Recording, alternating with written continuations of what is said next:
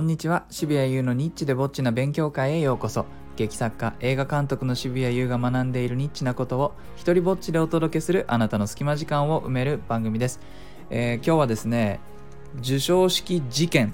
と題してお話をさせてください。いやーどうですかね？覚えている人いるかな？あのね僕の配信を長めに聞いてくださっている方はこの事件シリーズというのがねありましてちょっとしばらくやってなかったんでね最近聞き始めたあのくださった方はちょっとこの事件シリーズを知らないのかもしれないんですけれども、ちょっとありましてこの事件シリーズには主役がいます。俳優 N さんという、まあ俳優さんのね頭文字をそのまま取って N さんと呼んでいる N さんがいるんですが、まあ彼を主役としたシリーズでございます。えー始まりはポスター事件。そして続ポスター事件があり字幕事件がありもしかしたらなんかもう一個ぐらいあったかもしれないですけども覚えてないくらい、まあ、彼は何かしらやらかす、まあ、そういうキャラクターなんでございますね。で、まあ、やらかすキャラクターというのは僕はまあ2通りいるなというふうに思っていて、まあ、あの一つのタイプは、まあ、やらかしてそれでなんとなく損をしてしまうタイプ。まあなんとなく嫌われるとかこうちょっとこう苦手だなっていうふうに避けられるとかっていうこれ,、まあ、これが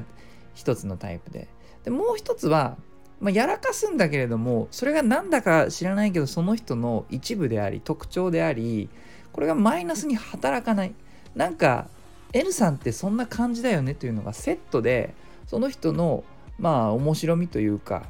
あのうまみというかねうまみいいなうまみでいきましょう。うまみなんですねそのやらかす感じが。まああの振り返ればポスター事件がありましたよ。ね皆さん覚えてますか？あの彼はね彼が主役を演じてそしてプロデュースまで務めた映画のね映画が完成しましたと。それで僕ともう一人監督がいるんですけど2人監督がいるんですけどねこの映画。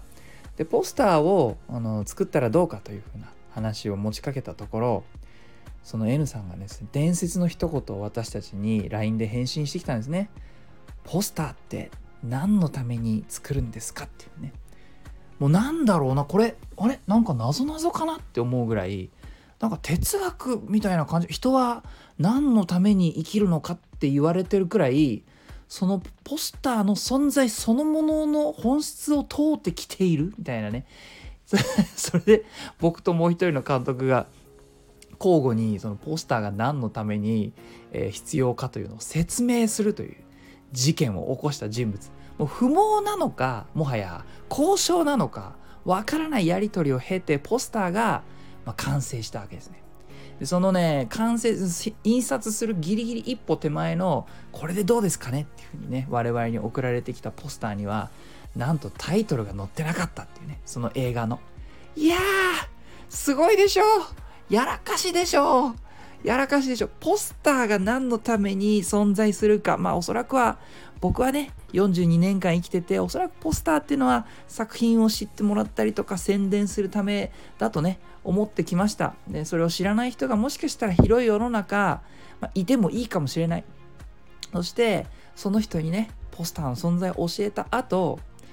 えーじゃあまさか作った時にタイトルが載ってないとはね意表をつくとかそれどころじゃないぐらいのねところをもう平気でひょいと来る人ですよ。でまあ彼が起こしたもう一つの事件皆さん覚えているでしょうか？字幕事件。ね。この作品を海外の映画祭に出すのに、まあ、字幕をつけたいというふうにプロデューサーであり主演俳優である N さんが、まあ、言ってきてそれはまあもちろんいいと。やった方がいいよって話になりまして、えーでですね彼はあのフランス語と日本語をしゃべるバイリンガル、えーなのでその字幕の重要性というのは非常に理解している人物だったわけですよ。で僕もその僕もバイリンガルなんでね字幕の難しさっていうのは常に経験していて、まあ、結果的にいろんなミスを経て、まあ、高いけ高くてもいいところに頼んだ方が結果的にあの時間もあの労力も短縮されるよということで、えー僕の知ってるね僕のその20年近いこの業界のキャリアを、えー駆使して駆使じゃねえな経てようやく見つけたいいところを紹介したわけです。ちょっと高い高めだけれどもここにお願いしたらほぼ一発であの直さないでいいものが上がるしなんなら僕がチェックするよっていうふうにして、まあ、紹介したんです。ところがねなんどういうあれで何かなったのかちょっとわかんないですけども、まあ、ちょっと安い自分のの友達知り合いにお願いしちゃったんですね。そしたらあの字幕、まあ、僕はちょっと渋谷さんチェックしてくださいっていうふうに、えー、頼まれてチェックしてみたところ非常にね作品の中で重要な人物がいるんですがその人がですね、まあ、開始1分か1分半ぐらいのところで字幕の中で勝手に死んだことになっていたっていう事件が起きましてもうねこれは笑ったね。いやだってそのその人がまああのー、映画の最後の方では確かにちょっとあの死んでしまうんですね。でその死をきっかけにこの主人公主人公はちょっと成長するみたいな感じのお話なのであの 最終的には間違ってないんですけどもまだ死んでないタイミングでえー、死んだっていう風に字幕で出てきてブーってこう久しぶりに飲み物とかないのに吹きました。っていうこれまた彼が引き起こした事件でございました。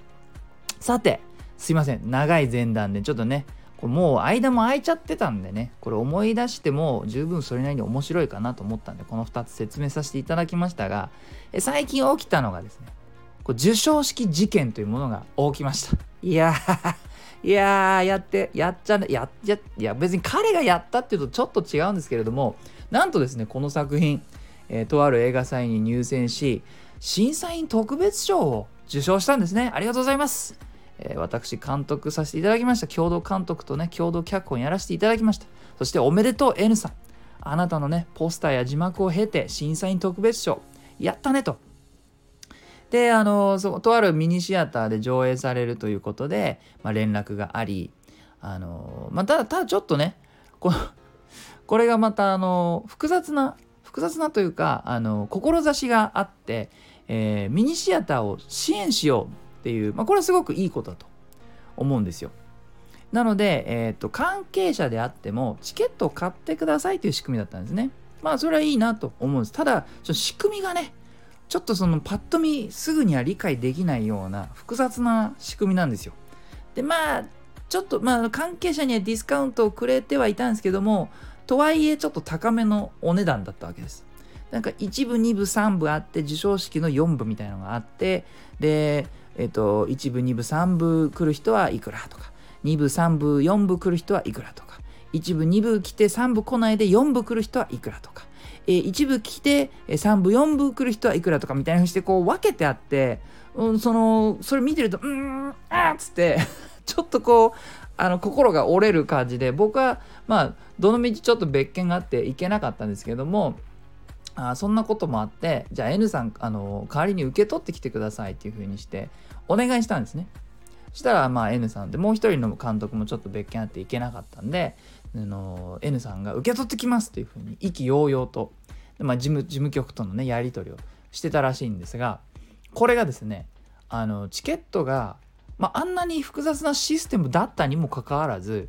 売り切れて、えー、主演俳優がですね授賞式に入れなかったんです。いやこれ授賞式に